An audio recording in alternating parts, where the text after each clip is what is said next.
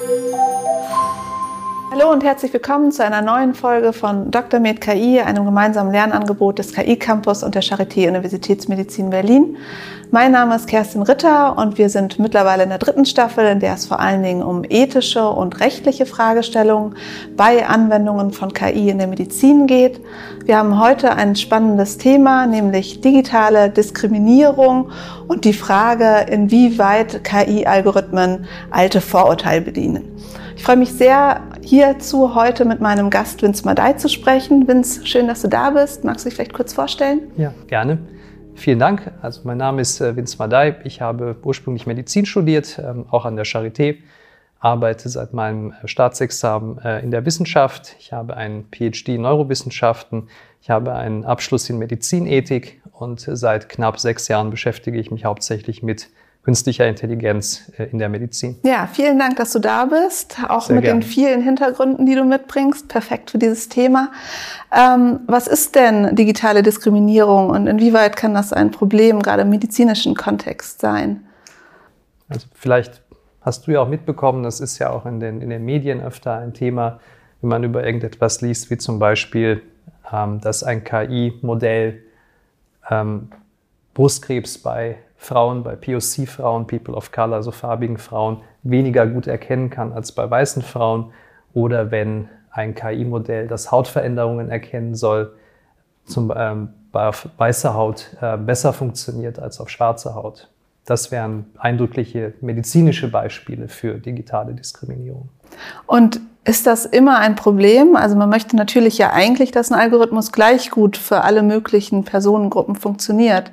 Das ist ein Problem, wenn man, äh, ich sage jetzt mal, während der Entwicklung äh, dieses Tools nicht darauf geachtet hat, digitale Diskriminierung zu verhindern.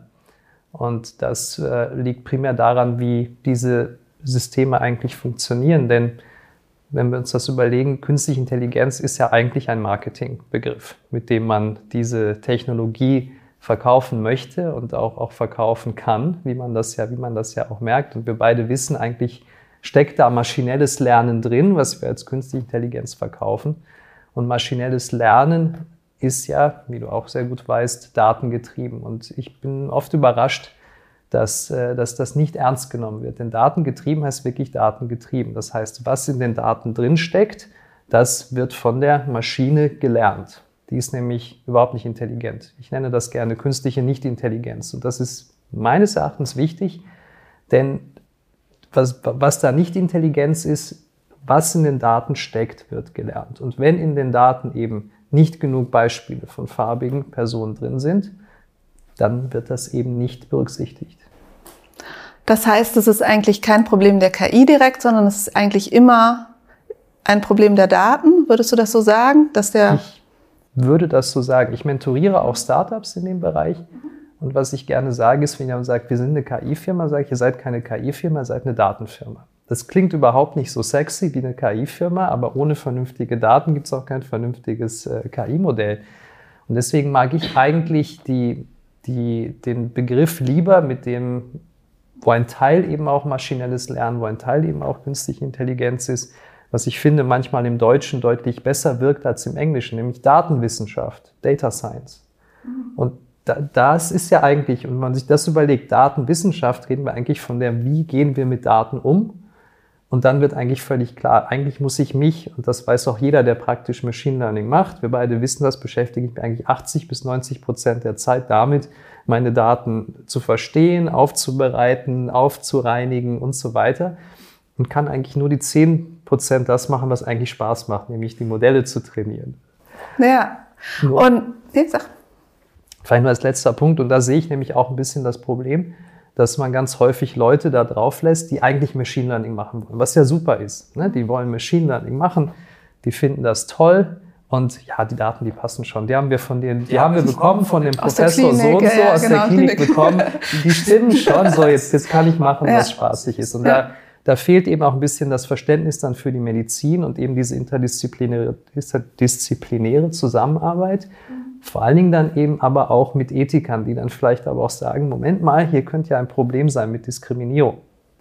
Und aber was empfiehlst du denn den Startups? Also du empfiehlst ihnen, dass sie auf bestimmte Dinge achten sollen, wenn sie Daten akquirieren, aber das kann ja auch nicht, das funktioniert ja nicht in jedem Kontext. Bei manchen ist es einfach so, die Daten sind nun mal so, wie sie sind. Also es ist jetzt, wenn man über, über Firmen spricht, ist es ganz speziell, das, äh, das äh, ganz spezielle Sache. Natürlich kann man nicht als Startup, das wenig Ressourcen hat, wenig, wenig Mitarbeiter hat, kann man jetzt natürlich nicht sich hinstellen und sagen, jetzt warte ich erstmal, bis ich äh, 10.000 äh, repräsentative Datensätze habe. Da investiert ja auch niemand. Sprich, ja. da hätten wir auch keinen Vorteil potenziell für die Medizin. Vielleicht jetzt als kleiner Einschub. Ich bin nicht gegen die Anwendung von KI in der Medizin, auch wenn das manchmal so klingt, wenn man lang mit mir redet. Man muss es nur richtig machen. Und wir hätten aber nichts, wir hätten nichts gewonnen, wenn es am Ende keine neuen Entwicklungen gibt. Also man muss hier quasi Schritt für Schritt vorgehen, dass man sagt, ich muss erstmal ein Proof of Concept machen. Und dieser Proof of Concept darf auch, sage ich jetzt mal, diskriminierend sein. Solange ich das weiß und das auch transparent kommuniziere, dass ich sage, ich habe hier eine Technologie gebaut, ich hatte aber nur Daten von weißer Haut. Aber guck mal, es funktioniert super. Ich weiß, dass das diskriminierend ist. Ich brauche jetzt Geld, um das weiterzuentwickeln. Und jetzt in den nächsten Jahren, wenn wir es weiterentwickeln, können wir darauf achten, repräsentative Daten mit reinzubringen und es gut zu machen. Also Transparenz ist hier viel wichtiger als zu sagen, ich muss jetzt von Tag eins ein, ein nicht diskriminierendes Tool haben.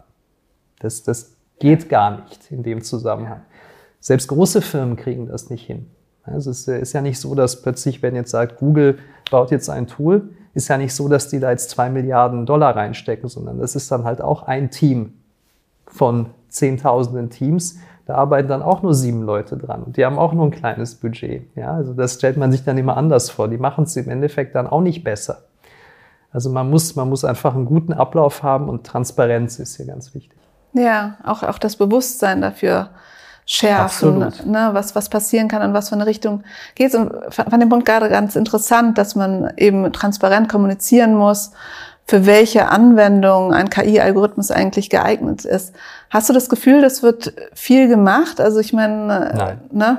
Genau. Auch jetzt zum Beispiel, nicht. ja, was ist dein Eindruck aus der wissenschaftlichen Literatur? Ich meine, ich kenne natürlich so ein bisschen die Artikel so aus dem Bildgebungsbereich und natürlich wird auch immer die Kohorte vorgestellt, aber es wird dann nie genau gesagt, ja, es könnte vielleicht ein Problem sein, dass man auf diese oder jede Gruppe das vielleicht nicht so gut anwenden kann. Hast du das Gefühl, dass wir, wir beide reviewen ja auch in dem Bereich. Ich weiß ja. nicht, ich habe jetzt, glaube ich, also ich kriege ja häufig die medizinischen Machine Learning äh, Paper. Ich glaube, ich habe im letzten anderthalb Jahren alles abgelehnt.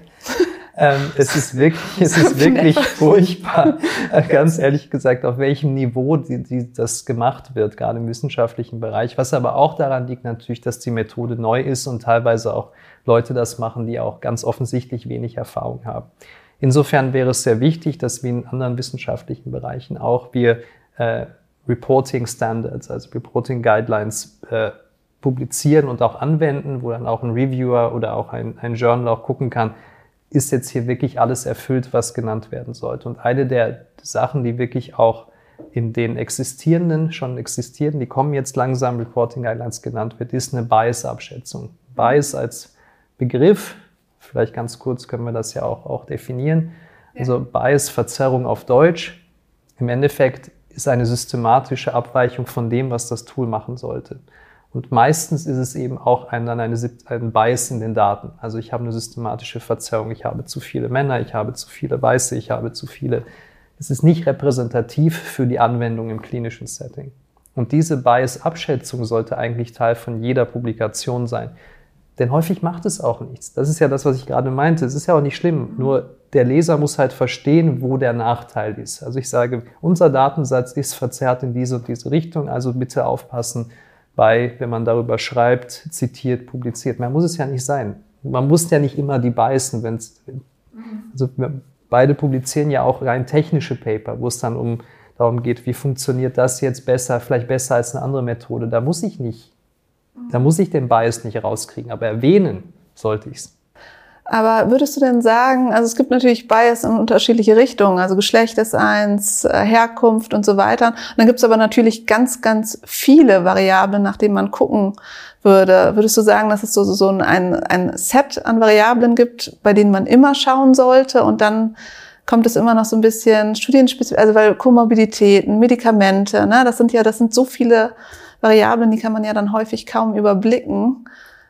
Also zum einen gibt es sicher so ein paar Klassiker, ja. über die wir gerade gesprochen haben, ethnische Herkunft, Geschlecht, wo man sagen kann, das ist sich, spielt sicherlich eine, ein, häufig eine, eine große Rolle. Ähm, wenn man sich jetzt vorstellt, man würde jetzt ein, ein, ein Tool bauen für, für die Clinical Decision Support, also Entscheidungsfindung im klinischen Setting, ähm, Herzinfarkt und würde jetzt irgendwie nur danach trainieren, nur mit Männern, die die klassischen Symptome haben, Schmerzen hier ausstrahlen den Arm und nicht bei den Frauen, die häufig Bauchschmerzen haben, etc.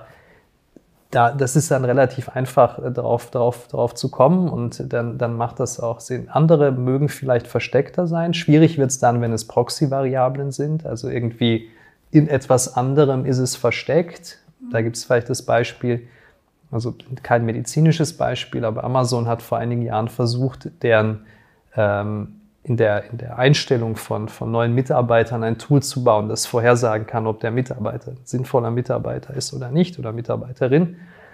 Und sie haben es trotz mehrerer Jahre Entwicklung nicht geschafft, den, den Bias gegenüber Frauen aus diesem Tool rauszukriegen, weil Amazon einfach über Jahre, wenn ich sagen will, Jahrzehnte ist fast zu viel, so lange gibt es ja fast gar nicht, aber einfach gegenüber Frauen diskriminierend war. Jetzt waren die natürlich aber nicht so dumm, dass die jetzt gesagt haben, eines unserer Prädiktoren ist das Geschlecht. Ja. Haben sie natürlich nicht benutzt. Aber das war so eindrücklich in den Daten, dass wenn zum Beispiel äh, erwähnt wurde, dass äh, wenn es klar wurde aufgrund der, der Häufung, dass ein, zum Beispiel eine Schule, ein reines Mädchengymnasium, Mädchenschule war, dann war das ein Prädiktor für nicht geeignet. Und dann wird es schwierig manchmal. Also keiner sagt, dass das einfach ist.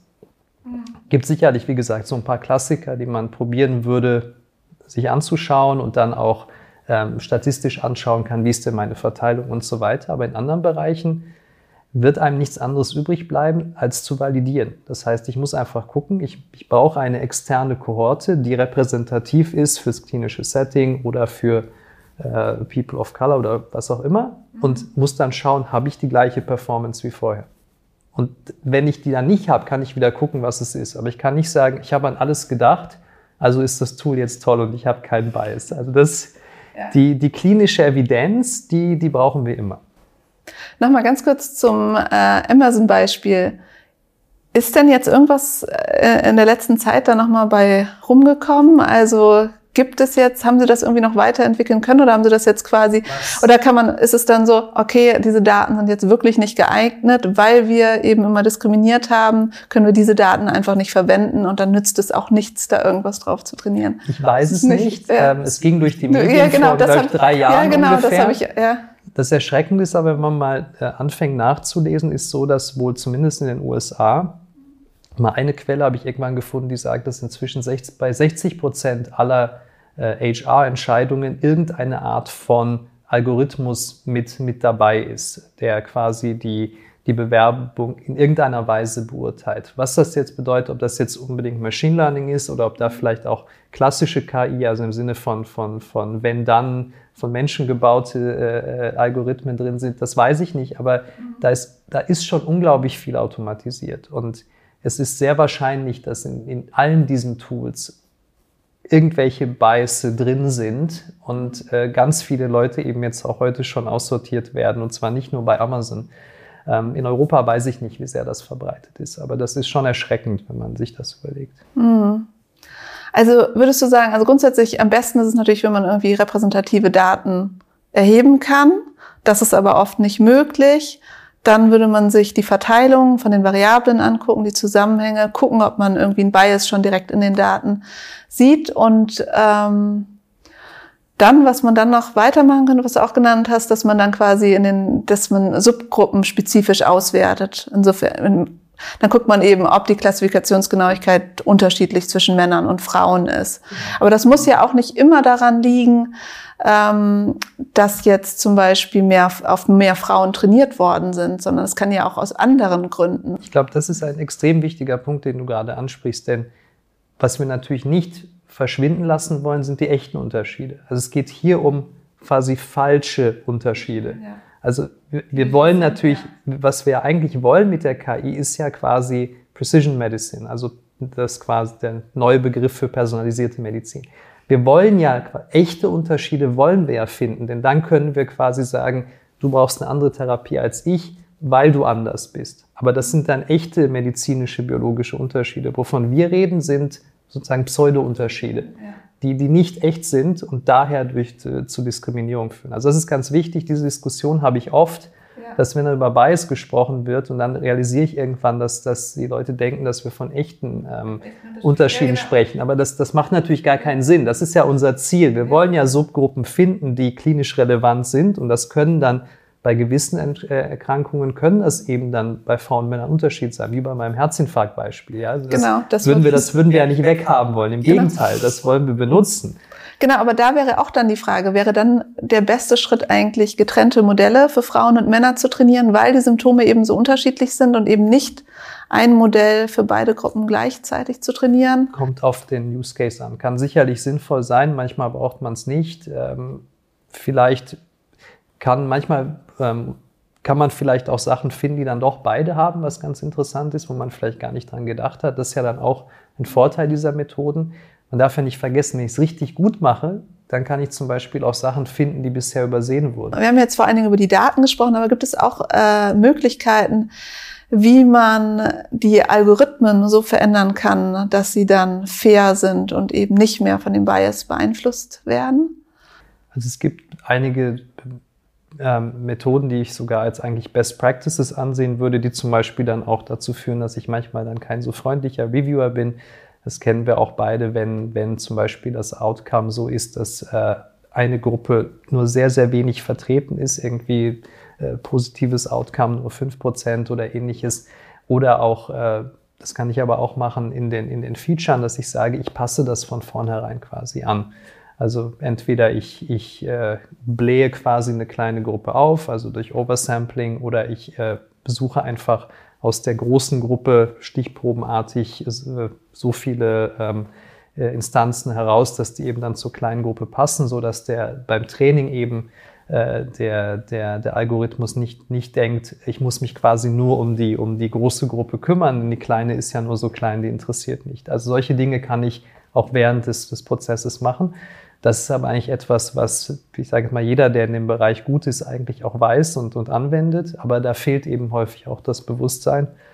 Und, ähm, oder ist es eben den Leuten, auch wenn sie es eigentlich wissen, gar nicht klar, dass das ein Problem darstellen könnte. Und dann, dann wird es eben auch nicht gemacht. Ja, und dann hat man ja auch häufig das Problem, dass es eben wieder auch sehr viele Variablen sind, wie die man potenziell korrigieren könnte. Also für, mit Frauen und Männern ist es vielleicht relativ einfach, teilweise mit Alter auch, kann man auch versuchen zu matchen und eine bessere Kohorte zu machen, aber mit äh, Komorbiditäten zum Beispiel oder anderen versteckten Einflussgrößen wird es natürlich äh, sehr sch schwer. Und ich meine, jetzt wird ja viel immer über Deep Learning gesprochen. Gibt es denn im Bereich des Deep Learnings besondere Methoden, wie man damit umgehen kann? Also wird das Problem erstmal verstärkt oder kann man dann besonders gut damit umgehen? Also eigentlich ist das Problem verstärkt bei Deep Learning. Ähm, also Deep Learning, komplexe, tiefe neuronale Netze, künstliche, äh, künstliche neuronale Netze, die wir nicht nachvollziehen können. Das heißt, wenn wir uns einfach diese Verknüpfung anschauen zwischen den künstlichen Neuronen, sind ja Gewichte, das einfach, wir, wir verstehen nicht, was da, was da drin quasi passiert. Das heißt, das Einzige, was wir sehen, ist Input und Output. Also das ist das, was wir als Blackbox-Methoden bezeichnen. Und hier ist es natürlich noch viel problematischer. Wenn ich jetzt eine klassische äh, Methode nehme, wie eine lineare Regression, die wir auch aus der Statistik kennen, die man auch im Machine Learning benutzen kann, ähm, dann kann ich für jedes Feature auch zumindest eine Gewichtung sehen. Das heißt, ich habe zumindest auch schon eine Idee, was für das Prädiktionsmodell wichtig war. Wenn irgendwas völlig unwichtig war, dann ist es auch sehr unwahrscheinlich, dass es äh, für, für, für, für eine Diskriminierung oder ein Bias verantwortlich sein kann, wenn es überhaupt keine Rolle gespielt hat für die Prädiktion. Mhm. Weiß ich bei einer Blackbox überhaupt nicht. Und da gibt es natürlich auch wiederum Methoden, äh, sogenannte Explainability-Methoden oder auch XAI, sich das auch nochmal anzugucken aber auch hier wiederum ist dann, die sind teilweise dann selber wiederum nicht validiert. Dann wird es dann ganz interessant, wenn dann, wenn die Methoden, die dann erklären sollen, dann selber eigentlich nicht validiert sind und man eigentlich da gar nicht weiß, ob die Erklärungen stimmen. Also das ist auch ein Feld, in dem gerade extrem viel geforscht wird und in dem sich dann wieder ganz neue ethische Herausforderungen äh, ergeben, wo man sagt, dürfen wir eigentlich überhaupt ähm, Deep Learning in der Medizin verwenden? Wir haben ja manchmal auch Blackboxes in der Medizin. Es gibt Medikamente, bei denen wissen wir nicht, wie sie wirken. Das heißt, da läuft die Empfehlung rein über die Performance. Also man kann sich natürlich schon überlegen, dass es Anwendungsfälle geben kann, wo wir sagen, wir haben zwar keine Ahnung, wie diese Blackbox funktioniert, aber wir haben klinisch nachgewiesen, dass sie hervorragend funktioniert. Also müssen wir jetzt damit leben.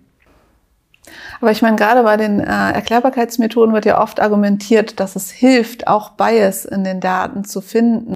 Absolut, war deine ursprüngliche Frage. Ich, ähm, wenn, wenn das eine validierte Methode ist, die sinnvoll funktioniert, kann ich natürlich auch Verzerrungen finden. Ich kann mich erinnern an ein, ein Beispiel, das mir mal eine, eine, Firma erzählt hat, mit der ich gesprochen habe. Die, die haben äh, Vorhersagemodelle für, auf Röntgenbildern für verschiedene äh, Lungenpathologien äh, entwickelt. Und die haben verschiedene Pathologien von unterschiedlichen Krankenhäusern bekommen. Und sie hatten eins, das hat wunderbar funktioniert. Höchste, ganz hohe Accuracy, um eine bestimmte Krankheit ähm, vorhersagen zu können. Und weil sie Erklärbarkeitsmethoden benutzt haben, haben sie herausgefunden, dass dieses spezielle, etwas kleinere Krankenhaus eine andere Markierung für die Seite benutzt hat als, als die klassische. Also auf Röntgenbildern sieht man immer die, die quasi diese rechts, diese Seitenmarkierung. Und dieses R sah eben einfach anders aus als das Standard R auf allen. Das Einzige, was das System gelernt hat, weil es eben die Bilder auch gleichzeitig Pathologie waren, war dieses R zu finden, zu klassifizieren in den Bildern und nicht die Pathologie. Und hätten die eben keine Erklärbarkeitsmethode gefunden, die dann gezeigt hat, guck mal, was wichtig war, war hier diese, war das hätten, wären die wahrscheinlich überhaupt nicht darauf gekommen. Also ja, Erklärbarkeit kann helfen und das, wie gesagt, ein eindrückliches praktisches Beispiel, ähm, Bias zu finden. Das ist ja auch ein Bias. Ja? ja? Und das kann ja aber stellvertretend was anderes sein. Zum Beispiel, dass bei bestimmten Ethnien etwas anders ausschaut. Und äh, genauso kann das eben dann auch ein Bias sein. Ja, ich hatte auch vor allen Dingen dran gedacht, ob man quasi, also eine mit, mit Erklärbarkeit kann man natürlich irgendwie gucken, ob man äh, Bias in den Daten äh, finden äh, kann, aber kann man auch direkt in die Algorithmen selbst reingehen, also dass man zum Beispiel irgendwie versucht dem Netzwerk zu sagen, ähm, lern das und das, aber bitte nicht das und das? Kann man. Machen wir gerade auch in unserem, in unserem Lab für, für Schlaganfallvorhersage, weil wir eben sehen, dass zum Beispiel, wenn wir, wenn wir Bilder des Hirns kombinieren mit klinischen Daten, dann da eine Interferenz ist, weil da eben das Alter zum Beispiel, was in den klinischen Daten drin ist, ja in gewisser Weise auch im Hirn kodiert ist. Wir sehen ja altersgemäße Veränderungen. Ja. Das heißt, das ist quasi eine, nicht direkt Bias, aber was ähnliches, wo sich eben, wo, wo wir versuchen, den, dem, dem unserem, unserer künstlichen Intelligenz quasi beizubringen, ignoriere das hier oder versuch, äh, versuch, versuch nicht das, das, Alter zu lernen, sondern versuch, versuch die versuch Krankheit das, eher etwas Relevantes zu finden. Ja, ja. Das ist aber gar nicht so einfach, mhm. ähm, aber das kann man machen. Daran arbeiten wir zum Beispiel. Ja, nee, das ist auch meine Erfahrung, dass es es klingt erstmal ganz gut, als ob man das gut machen könnte, aber es ist dann letztendlich nicht so einfach und man muss dann auch wirklich auch kontrollieren, ob man wirklich den Confound aus dem, aus der Repräsentation quasi rausgerechnet äh, hat ich meine, wenn du jetzt sagen könntest, wie, also was müsstest du, was müsste passieren, damit du zufrieden bist mit den KI-Anwendungen, damit digitale Diskriminierung nicht mehr so oft vorkommt, beziehungsweise wenn sie vorkommt, dass man sich dem bewusst ist, dass es, also wie, hast du eine Vision? Hast du eine? Also ich, also was müsste passieren damit? Also zum einen müsste extrem viel mehr äh, im Sinne von Best Practices äh, zum einen äh, in den Köpfen derjenigen sein, die, die, die das machen. Und ganz wichtig wäre hier die interdisziplinäre Zusammenarbeit. Und ähm, warum ich die interdisziplinäre Zusammenarbeit nenne, ist also die, dass vielleicht da Mediziner beteiligt sein sollten, ist vielleicht klar. Ne? Die, das hilft dann schon. Ähm, meine Erfahrung hier ist aber auch, es genügt nicht einfach nur einen Mediziner und einen, einen KI-Ingenieur in einen Raum zu setzen, denn die, die haben völlig unterschiedliche Kulturen, äh, Arbeitskulturen, auch eine völlig unterschiedliche Sprache, die verstehen sich teilweise gar nicht. Also wenn ich sage interdisziplinär, dann muss das auch teilweise in Personen interdisziplinär sein. Also es ist dann auch sehr hilfreich, wenn vielleicht irgendwo auch eine Person sitzt, die beides versteht, die den technischen Teil und den medizinischen Teil versteht und manchmal eben auch übersetzt. Aber ich meine auch den, auch den ethischen Teil, denn ein, ein Punkt ist vielleicht noch wichtig wenn jemand unserem Gespräch bisher hier gefolgt ist, könnten die ja nach Hause gehen und sagen, Bias ist immer schlecht. Ja, sobald da Bias ist, ist das ein schlechtes Tool. Das ist aber nicht so. Und da kommt jetzt vielleicht die ethische, der ethische interdisziplinäre Aspekt mit rein. Es gibt kein ethisches Prinzip, das alle anderen quasi sticht. Ja, also das ist das Motto, wenn das, wenn, das, äh, wenn das ein Problem ist, ist das automatisch, automatisch unethisch. Es gibt ein, ein relativ einfaches bioethisches äh, äh, System, das nennt sich Principlism. Also es gibt so ein paar Prinzipien. Das sind also vier, vier Prinzipien. Äh, die sind äh, Autonomy, Beneficence, Non-Maleficence und Justice. Das sind so die vier Prinzipien. Und Beneficence, also Leuten helfen zu wollen, ist eben auch ein ethisches Prinzip. Und irgendwann werde ich den Bias so weit rausbekommen haben und das, das Tool wird immer mehr hilfreich sein, dass ich irgendwann sagen können, dass es Tools geben kann, wo ich irgendwann sage, also das jetzt quasi bei denen nicht anzuwenden, denen es hilft, wäre unethisch im Vergleich zu den quasi wenigen, bei denen es nicht funktioniert. Und das ist insbesondere dann der Fall, wenn, wenn Erkrankungen auch vielleicht, und sowas gibt es auch als Beispiel bei zum Beispiel auch bei Ethnien unterschiedlich verteilt sind. Ich habe vorhin Hautveränderungen im Allgemeinen genannt. Ja. Da ist es eindeutig, dass das häufig dann so diskriminierend ist, also dass die, dass wenn ich jetzt Justice gegen Beneficence abwäge, die Ungerechtigkeit überwiegen würde. Aber gerade beim schwarzen Hautkrebs gibt es einen ganz interessanten Punkt, nämlich da ist die Inzidenz bei, bei People of Color deutlich geringer mhm. als, als bei Weißen. Es ist also bei Weißen ist, ist das Melanom ein, ein großes Public Health Problem. Bei, bei People of Color ist das eigentlich, also vor allem bei Schwarzen, ist das eigentlich eher eine, eine Rarität. Und dann kann man eigentlich, was wir selten machen, aber dann kann man, wenn man eine solche Toolentwicklung anschaut, müsste man eigentlich auch zwischen den Ethnien trennen, zwischen seltene Erkrankungen und häufige Erkrankungen. Und wir wissen ja auch, auch ganz generell, wir, wir äh, investieren mehr in die Erforschung häufiger Erkrankungen als von seltenen Erkrankungen. Und das sieht keiner jetzt als Ungerechtigkeit an. Mhm. Wir sagen in einem utilitaristischen Ansatz, je mehr Menschen wir helfen können, umso besser. Und das sollte in so einem Fall dann natürlich auch gelten. Vielleicht noch ein wichtiger Punkt hier. Das gilt natürlich nur so lange, solange die häufigen Erkrankungen bei Schwarzen, bei People of Color auch die entsprechende Finanzierung bekommen. Wenn wir nämlich dann gar nichts finanzieren, dann wieder für die Minderheiten, dann habe ich insgesamt natürlich wieder eine Ungerechtigkeit, die man nicht akzeptieren kann, ähm, die unethisch ist. Aber im Zweifel heißt es, und darauf will ich eigentlich hinaus, diese ganz häufig hört man momentan so, da ist Bias drin, da ist eine Verzerrung drin, das ist unethisch. Und das stimmt so einfach nicht.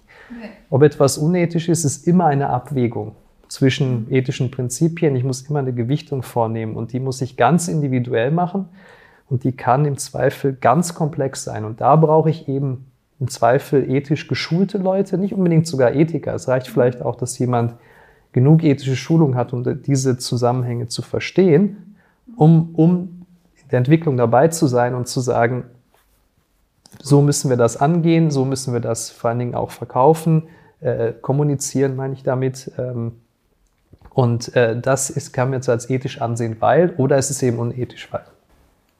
Und wäre eine Empfehlung, dass quasi bei jeder KI-Anwendung jemand ethisch geschultes dabei sein sollte und von Anfang an diesen Prozess quasi begleiten sollte? Ja, wobei, und jetzt wird es vielleicht so ein bisschen, jetzt kommen wir in einen insofern etwas komplexen Bereich. Ich halte es nicht für realistisch, dass jetzt jedes, äh, jedes Startup jemanden einstellen kann, der oder die das machen kann. Ich sehe hier ein generelles Problem und zwar, was die Zulassung von Medizinprodukten angeht. Mhm. Medizinprodukte werden heute zugelassen, indem es quasi einen Kontakt gibt zu den Zulassungsbehörden. Was ich halt meine, es gibt einen Zulassungsprozess. Mhm. Also natürlich muss eine Firma alles beachten und natürlich kontaktieren die manchmal die, die, die oder sogar häufig die, die entsprechende äh, sogenannte benannte Stelle und haben Gespräche. Aber darum geht es mir nicht. Mir geht es darum, dass die quasi am Ende einen Punkt haben, wo es zugelassen wird und danach ist es zugelassen. Ich denke, es würde sehr viel mehr Sinn machen. Jetzt kommen wir wieder auch zu der Vision, wenn das, wenn es zum Beispiel, wenn eine Firma sagt, uns gibt es jetzt, wir möchten das machen, wenn die ganz am Anfang ihrer Entwicklung ihr Tool zum Beispiel eine Art Ethikkommission vorstellen müssten. Mhm. Dass man sagt, das ist das, was wir machen wollen. Und so machen wir es ja bei klinischen Studien auch. Es ist ja nicht in jedem klinischen Studienteam ein Ethiker dabei. Sondern was wir sagen ist, wir haben eine Stelle, wo sich jeweils jeder hinkommt, dann wird das quasi begutachtet und dann werden Empfehlungen gegeben. Eine Ethikkommission gibt ja Empfehlungen. Und genauso könnte es eine quasi eine Medizinprodukte oder KI-Medizinprodukte Ethikkommission geben, die einfach sagt, das wollt ihr machen. Guck mal, wir haben uns das mal angeschaut. Also, das wäre Proof of Concept. Wenn ihr das in vier Jahren zulassen wollt, müsst ihr unserer Meinung nach das und das und das und das machen. Und dann hätte man den Ethiker indirekt mit dabei. Und denn wie gesagt, dass jetzt jeder, ja, es nee. gibt ja gar nicht genug. Aber nee, dann, genau, dann aber hätte man, so ein, das wäre so ein bisschen auch Teil meiner Vision, dass man sagt, damit würde man, glaube ich, schon sehr viele Probleme von vornherein ähm, lösen können und man würde auch viel Geld sparen, denn jede Firma, die nicht funktioniert, ist ja quasi rausgeschmissenes Geld bis zu einem gewissen Punkt. Und das auch wiederum, finde ich, ist unethisch, denn dieses Geld hätte man auch anders sinnvoll verwenden können, nämlich mit einem, mit einem Projekt oder in einem, in einem Tool, was dann funktioniert und einen, einen Mehrgewinn macht, bringt. Ja. ja, Ganz kurze Nachfrage zu den Ethikkommissionen. Gibt es natürlich in den Krankenhäusern. Wie ist deine Erfahrung? Wird da auch bezüglich KI-Anwendungen beraten? Also ich habe ja, du hast mich ja nach der Vision gefragt, nicht nach der Realität. Ja, das, also das ist jetzt das eine ganz. Rausnehmen. Ja, ja. Nee, nee, alles, alles gut. Ich nee. finde das gut. Ähm, die, die, ähm, also die Realität ist natürlich, dass momentan noch nicht genug äh, Wissen vorhanden ist. Und ich würde jetzt auch nicht sagen, dass die Personen, die in der ähm, jetzt in den Krankenhaus-Ethikkommissionen sind, die jetzt perfekt geeignet wären für diese Medizinprodukt-KI-Ethikkommission. Also das sind ja. meines, meines Erachtens sollten das andere Gremien sein. Ja. Da sollten eben Experten sitzen und gerade weil es eben nicht so viele von denen gibt und es gibt jetzt auch nicht so wahnsinnig viele Projekte, ist ja nicht so, dass jetzt in Deutschland 500 KI in Healthcare-Firmen gibt, die das machen. Das mhm. ist ja nicht so, so viele. Das heißt, das ist eine überschaubare Anzahl. Das könnte man sogar auf europäischer Ebene machen. Dann könnte man verschiedene Ethikkommissionen haben, die aus europäischen Experten bestehen, die sich damit dann wirklich auskennen, die eben vielleicht äh, auch den, den unternehmerischen Aspekt verstehen, und da wirklich auch hilfreiche, sinnvolle Tipps geben können. Also was ich nicht vorschlage, ist, dass ein äh, ver, vergeistigter Ethiker da drin sitzt, der, der von Produktentwicklung keine Ahnung hat, von KI keine Ahnung hat äh, ja. Und, und, dann, und dann irgendwelche völlig äh, sinnfreien Empfehlungen gibt. Die, die, das, das ist nicht das, was mir vorschwebt, sondern wirklich ähm, Experten, die, die hilfreiche Empfehlungen geben. Okay, super. War sehr spannend. Vielen Dank. Hat mich sehr gefreut. Dankeschön. Und bis zum nächsten Mal. Und nächste Woche bei Dr. Med KI. Es geht um eine Operation und ähm, wenn die praktisch funktioniert, dann kann man weiterleben und wenn die aber nicht funktioniert, dann stirbt man. Der Experte, also der Arzt, wenn der operiert, dann gelingt die Operation zu 75 Prozent nur. Allerdings kann der auch erklären, warum es schiefgegangen ist. So. Und wenn der ähm, Roboter ähm, die Operation macht, dann hat derjenige, also dann funktioniert das zu 98 Prozent. So, kann aber nicht erklären, warum es was gemacht hat. So, und dann war die große Frage an das riesengroße Publikum, okay, wer würde sich denn vom Experten operieren lassen? Ich glaube, es hat kein einziger aufgezeigt. Und wer würde sich dann vom Roboter operieren lassen? Ja, und alle haben aufgezeigt.